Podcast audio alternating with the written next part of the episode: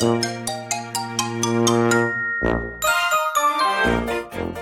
やとすみおの Survival Life in Canada 皆さんこんにちは。さやとすみおのサバイバルライフ in カナダです。バンクーバーに住むすみおと、トロントに住むさやがカナダでうまく生き抜く方法をシェアするラジオです。いやー、今日は第2回目ということで、国際恋愛についてお話をしたいと思います。イェーイイエーイイェーイなんか思ったんですけど、さやさんと私は仲がいいけどう、んお互いをまだあまり知らない。そう。ほんとそれ。ですよねそれ。。え、好きな食べ物とか何ですか？あ、好きな食べ物？私は母の作ってくれる餃子と、あとは、ストロベリーショートケーキも好きですしうん。、ああ、いいっすね、美味しい。うんたらことか納豆とキムチが好きですね。なるほど。結構幅広い。ジャンル問わずですね。そうですね。ね。あ、すみおさんは？私は、岩下の新生姜が好きです。ああマニアック岩下の新生姜カナダないじゃないですか。ない。ない。岩下の新生姜が食べたい。ああ、じゃあ日本に帰国した際なんか岩下の新生姜さんの、あの、博物館があるみたいで、に。うん。ええどっか北関東の方に。うん。ちょっとよろしければ、あの、Google で検索なさってください。あの、爆笑しますよ。岩下の新生姜博物館かなミュージアムあ、ミュージアム。もうね、栃木にあるんですって。ですよね、栃木か。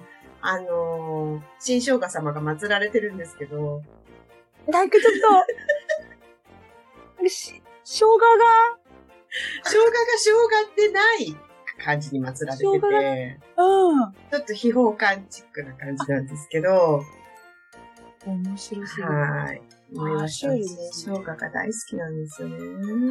ちょっと初めて、うんね、すみおさんのことを知ることができて嬉しいそう、そうなんです。そうなんです。なんで、実はお互いあまりよく知らない。そうじゃないですよ。え えはい。本当。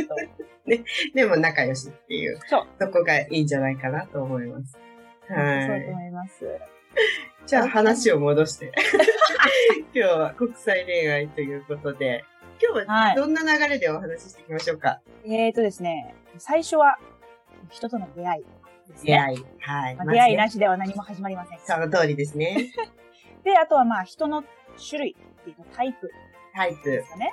うーん。どういうと。ころで、まあ、どういう人に出会うのか、みたいのをタイプ別にこう、ご紹介して、で、うんまあ恋愛の流れ、海外の恋愛の仕方とか、日本の恋愛の仕方とちょっと違うところもああ、どうやってこう、お付き合いするっていうところまで持っていくかみたいなね。そうなんですテクニック的なところですね。そうです。まあ私は恋愛エキスパートではないので、あの、アドバイスはできませんけど、あの、解析はできますので。なるほど、なるほど。市場調査の結果を。そうですね。えっと、最終的にはまあ、いい人の見極め方っていうのを、私たちのデータに基づいて、えー、まあ、お、お教えできればな。いいですね。出会い。どういうところで人は出会うのかなって、まあ、ちょっと考えてみたんですよ。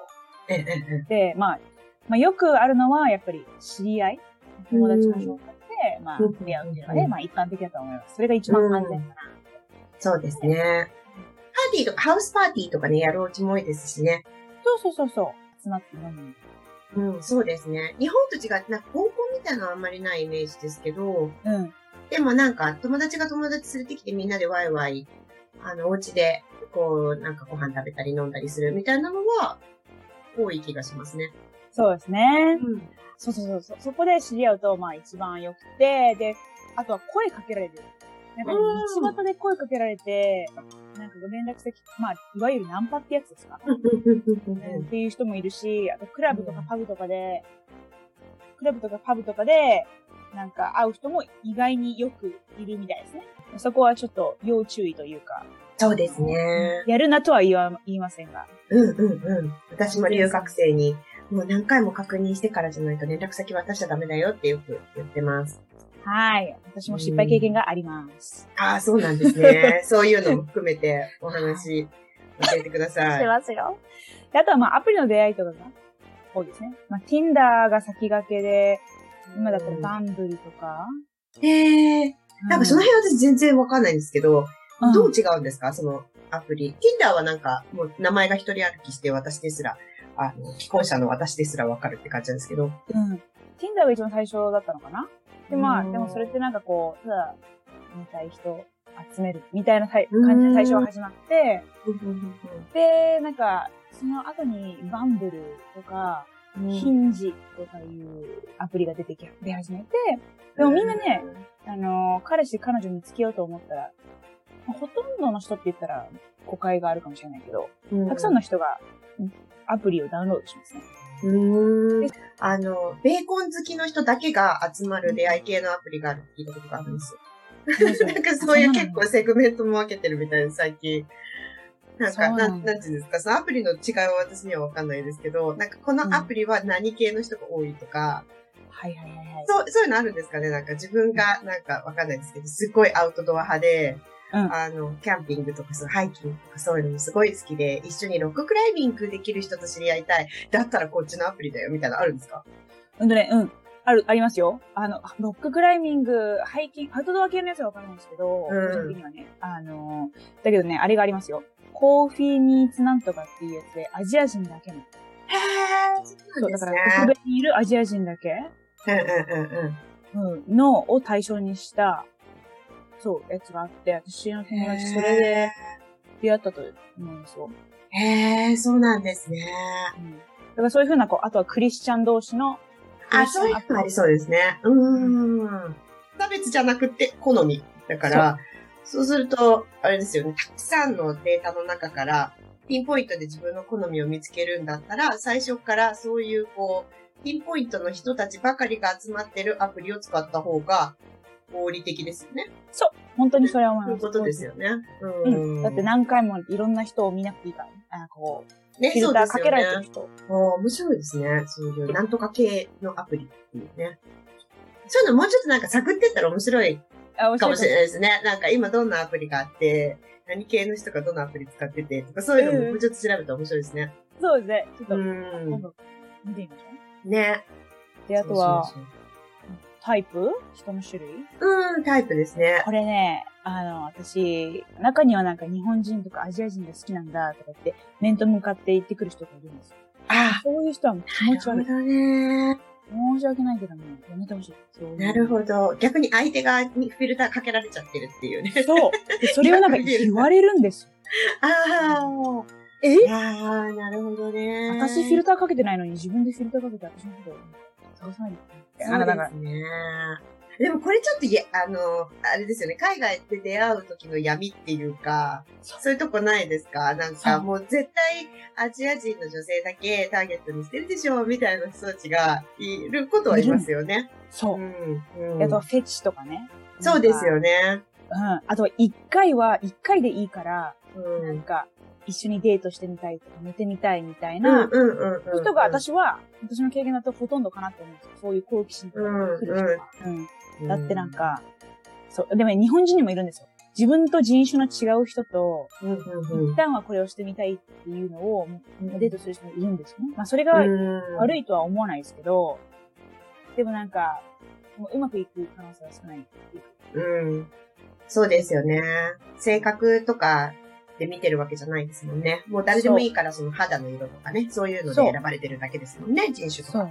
うんだからそそういうのはもう絶対に皆さん、私は絶対にお勧めしない。うん、そうですね。それでもどうやって、例えば留学生とかだったら、わかんないじゃないですか。こっちに来てなんかどういう人が、あの、アジア人女性が好きでターゲットにしてるか、それとも本当にこう、自分に声をかけようとしてくれてるのかって見分けがつかないと思うんですけど、うんなんかどうな、どういうところを気をつけたらいいと思いますか？私、個人的には、うん。少しでも、あ、この人がこうしてくれたから、私も答えないとなって思ってしまった人こで、周囲その、ガンガン来られて、うん。なんか、あー、ちょっと私嫌なんだけどなーって、ここをもう思い始めたら、ストップした。うん、なるほど、なるほど。なんか誘われたし断りづらいから、みたいな感じで、惰性でついてっちゃダメですよっていうことですね。そう。あの、うんそれは私は、法廷でよく見るんですよ。うーん。うんこの人にはなんで、どうして出会ったんですか？とかいう、その供述のうん。尋問の質問とかでも、尋問でも、うん、なんか、なんとなくとか、なんかそういう感じで、こういろんなことに巻き込まれる人が多いから、まあ、安全重視の視点から言えばね。そうかそうですね。こっち別にノーってはっきり言ったって、そこで何かっていうのないですもんね。そう。うん。日本人の女の子はノーって言えないって、裁判官にお話しする機会があったんですけど、日本の女の子はイエスって言って、うん。で、まあ、ついていって、まあその日本の女の子が悪いって言ってるわけじゃなくて、うん。日本の女の子はノーって言わないっていうのを知ってる人たちがなるほど日本人のね。女の子を、こう、いいように使うことが多いってうんおっしゃっていて、うん、そうですね。利用されちゃうっていうのはありますよね。そう。うん。まあ、なんかはっきり断られないだろうとか、なんかこっちが強気で出て押していけば、そのままついてきてくれるだろうとか、そう。そういう悪い奴らに引っかかりやすいっていうのはあるかもしれない。やりやすい。うん。そうそこはね、ちょっと知ってもらいたいなと思うんですうんよね。うんうん、そうですね、そうですね。日本とかで、うわ、キモとかって思ったら、そのままそれを口に出しても大丈夫ぐらいの感じってことですよね。言うみたいな、oh no! とか言っても大って言うかわかんないけど。でもまあ、行きたくなかったらノーってはっきり言った方が、むしろ、お互い、こう、時間も無駄にしないし、そう。変な、あの、勘違いもさせないし、ってことですよね。うん。で、一番怖いのが、私もなんか法律の観点で言っちゃう。法律の観点っていうか、あうんの、法定通訳の観点で言っちゃうけれども、一回イエスって言って、二回目イエスって言って、三回目ノーって言うと、その、ずっとなんでイエスって言ってきたのにノーって言うのって言って逆上する男がいるんですよ。ああ。それが全て犯罪の始まりなんですよ、私が見てる。なるほど。もう最初に同意取ったでしょと。そう。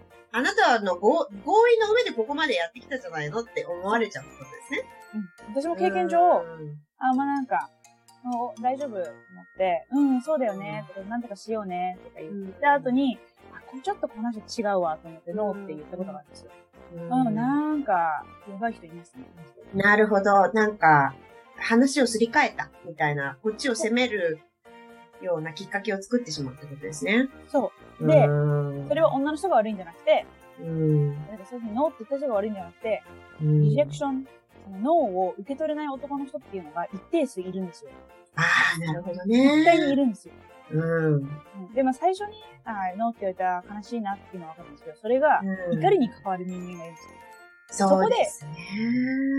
暴力とか、うん。なんか暴力までいかなくても、なんかストレスになるようなことを言ってきたりとか。なるほど。そう。そうなんですよ。ねえ。まあ確かに、時間が経てば経つほどお互いのことを知ってるって思って、相手が思ってしまっていて、そこでのノーだと、うん。裏切られたっていう気持ちが強くなっちゃうんですよね。うんで、もし英語とかがあんまりこう、流暢に言える人じゃないと、うんまたそのコミュニケーション問題とかも出てくるんで、そうですね、そうですね。うん。私のおすすめは、ノーの場合は、ノー。で、言い方とかも今度紹介したら、できたらいいのかなと思うんですけど。そうですね。イウはちょっとやばいかなと思うので。Do you wanna go on a date? Ew! とかそんなね。なんか、むしろ頭がちょっと言っちゃってるって、こう、女子側が思われて、すぐにこう手を引いてくれるかもしれないですね。かもしれないですイウも新しい断り方かもしれないですね。そうですね。あ、そうそうそう。で、海外の恋愛って日本と違うじゃないですか。何が違うんですかね？でね、私が思うに、なんか日本って、こう、ちょっとデートして、ちょっと気になりま。す、デートします。で、2回3回わかんない。ご飯行きます。で、なんか大人の場合は飲みに行きます。で、あ、いいなと思ったら告白します。で、告白してから、まあ大人の場合は、どこまで進んでるかわからない、わからないですけど、告白イコール何をしてもいいみたいな、公認サインみたいなのが、確かに、告白っていうのは、日本だけなのかわかんないですけど、こっちにはないですよね。ないですね。うん。告白の通訳するときめちゃくちゃ大変ですもんね。コンフェス、確かに、コンフェスじゃないんですもんね。なんて言うんですかね。declared your commit to him とかなんかちょっと。重い。重い、重い。めちゃくちゃ重い。なんかこう、宣言するみたいじゃないですか。私は、先生と付き合いますみたいな。大好きですここに近いみたいな。そう。それがないから、うんまあ私の彼氏とかの場合は、なんかね、6ヶ月ぐらい、で最初出会って、うん。6ヶ月ぐらい付き合ってたんですよ。うんうんうん。でもなんかそれって別に、私たちボーイフレンド、ガーフレンドだよねって言言ってない期間だったんですよ。うーん。でもちょっとほら、あここがほら、あの、さやさんと仲良しなのに、さやさんのことを知らない第2弾。そうだ、そうだった。6ヶ月一緒にいたんですね。そうですよ。うんうんうん1月から7月までいて、で、まあお互い誰も他の人はいないっていうのは分かってたんですよ。なんとなく。うん。で、なんかたまにこう、ね、出てくるじゃないですか。通常の会話で。うん。あ、今日どこ行くの？って。うんうんうん。で、友達とここ行く。で、なんか別に、私、あのー人の嘘を見抜くのは結構ううまい方かなとは思ってたんですけど、うん。でもまあ分からないじゃないですか。自分作ってる人が本当にわからないのねって。うんでもまあ、あの、私もなんか、なんだろう、すぐに付き合うとか、分からないから。そう。ボーイフレンド、ガールフレンドって呼ぶっていう、その段階に行くまでが長いですよね。そうなの。でそんな簡単にはいかないですね。簡単にはない。普通だうったら2か3ヶ月だと思うんですけど、私の場合はなんかよくわかんないけど、6ヶ月ぐらいかかって、んうんうんである日うんうん7月ぐらいにですね、um, are we boyfriend, girlfriend? Um, って言ったら、うんあ、うん、そうだね。って言われて、そっか。じゃあ私たちはボーイフレンド、ガールフレンドなのねみたいな。That's right! みたいな感じで、イエーイとかで二人、それってでも、お互い、どっかのタイミングでその話したかったけど、切り出すタイミングがないとか、あ聞いて、もし、あの、違うよってリジェクトされたら嫌だとか、うんそのモヤモヤ期間があるわけですよね。そう。そこが多分一番楽しいだと思う。うまうまくいけばね。うまくいけば確かに確かに、そうですね。それで、ボーイフレンド、ガールフレンドっていう結果だったから良かったっていうことですよね。そう。結構リスキーだったなとは思います。そこまでいっちゃうとね。ああ、なるほど。そうですよね。どうですか？すみれさんの場合はどんな感じ？であ、私、あの、付き合ってると思ってた人に、ほら、うん俺さ、来月結婚すんじゃんって言われたことあるんですよ。ですけど、逆パターン。え？って、え？あれ付き合ってたんじゃなかったかなと思ったけど、まあまあまあまあまあまあと思って、あああ、そう、あおめでとうみたいになったことありますね。二股かけられてたってことですか？多分。はででもなんかまあ、まあ私があれなんでしょうけど、あんまり私詮索しないうん。タイプだったので、なんて言うんでしょう、その、付き合ってるとか付き合ってると思われる人が、よそで何をしてるかみたいなのを、なんか、今日何してたのとか、今週末何するのとかあんま聞かないんですよね。うんうんうん。うん。気がついたら二股かけられてたんでしょうね、きっとね。うんそういうケースもありますよね。そうですね。ええそこをどう暴くかは、うんもう、わかんない。ねえ、それはまあでも、日本でも世界でも共通してわからないかもしれないですね。だったら苦労しないですよね。ですよね。なんか、ま、ある意味日本の方が、あの、告白っていうので白黒はっきりさせることができるから、なんて言うんでしょう。男性から告白してもいいし、女性から告白してもいいし、そう、どっちがっていうのはないじゃないですか。うんその一方が、一方が自分は好きだと。えこれ、この関係はどうなんだっていう話ができるステージがあるっていいいことですよね。そうですね。うん。すごくいいと思う。うん。こっちはなんか、そういうイベントはないので、そう。ダラダラっとしがちみたいなところありますよね。だらだらしがちだし、もしかしたら、自分のか一方的な片思いで遊ばれてるだけかもしれないし、そうですね。うん、だからリスク、だから本当に本気で付き合いたいと思ったら、告白をする前に、こう、お互いの相性を確かめ合うっていうのは、まあ、ううまい恋愛、なんなんつうのかな、うん、成功する恋愛をするためには、まあ、いい、いいいいこともあると思うんですけど、うんなんか、そうでないこともありますね。そうですね。ここはちょっとうんそこはちょっとなーって思います。ねうんこれあれですよね。いろいろ喋ったけど結論が出ないっていうやつですね。そうですね。